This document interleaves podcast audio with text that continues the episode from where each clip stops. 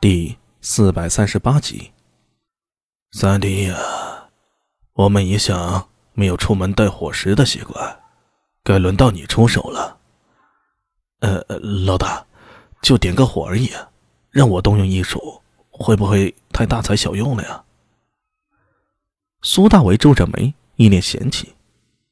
哎，点个火而已，对你不费吹灰之力，快点，别那么多抱怨。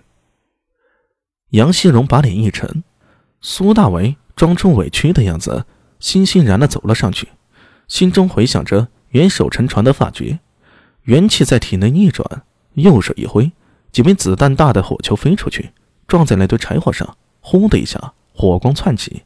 不过也有意外，其中一枚火球飞歪了，险些把巫女的裙摆给烧到。白衣巫女惊得跳了起来，右手迅速抓上地上的大弓。在他身边的一群黑衣倭人也一个个跳了起来，怪声喝骂着，苍狼声中拔刀出鞘，冰冷的刀锋映着火光，将一道道杀机锁定在苏大伟身上。这个一点小误会，大家不要紧张。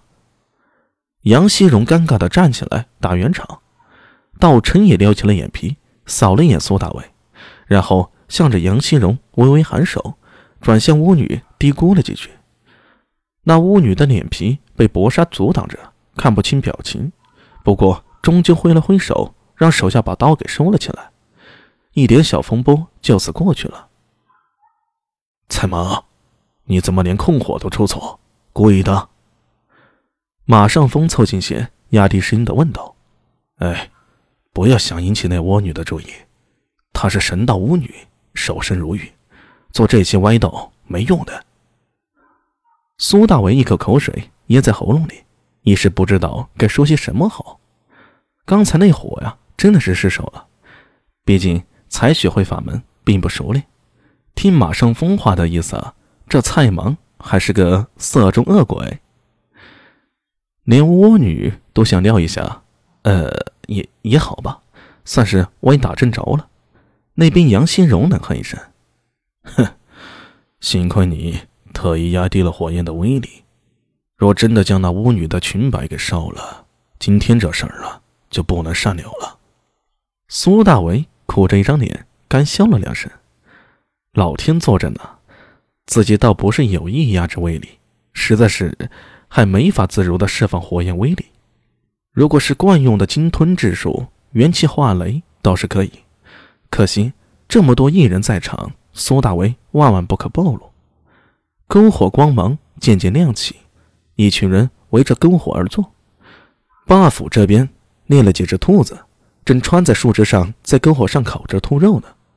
倭人那边就比较简单了，在河边捕了几条巴掌大的鱼，现在就着篝火的光芒，在一块石头上用小刀剥着鱼鳞，切成食指长的鱼条做刺身食用。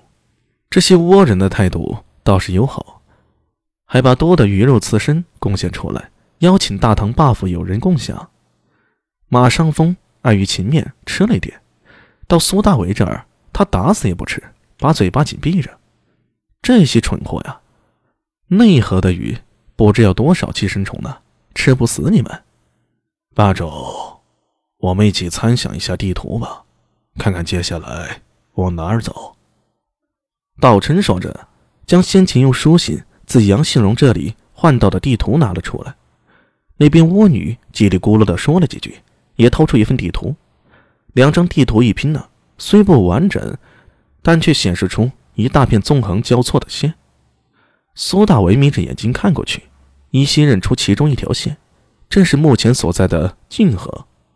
杨希荣和道琛、巫女学子在篝火前小声讨论着，最后杨希荣将手指。在地图上点了点，下一步地点是这里，找到真木兽。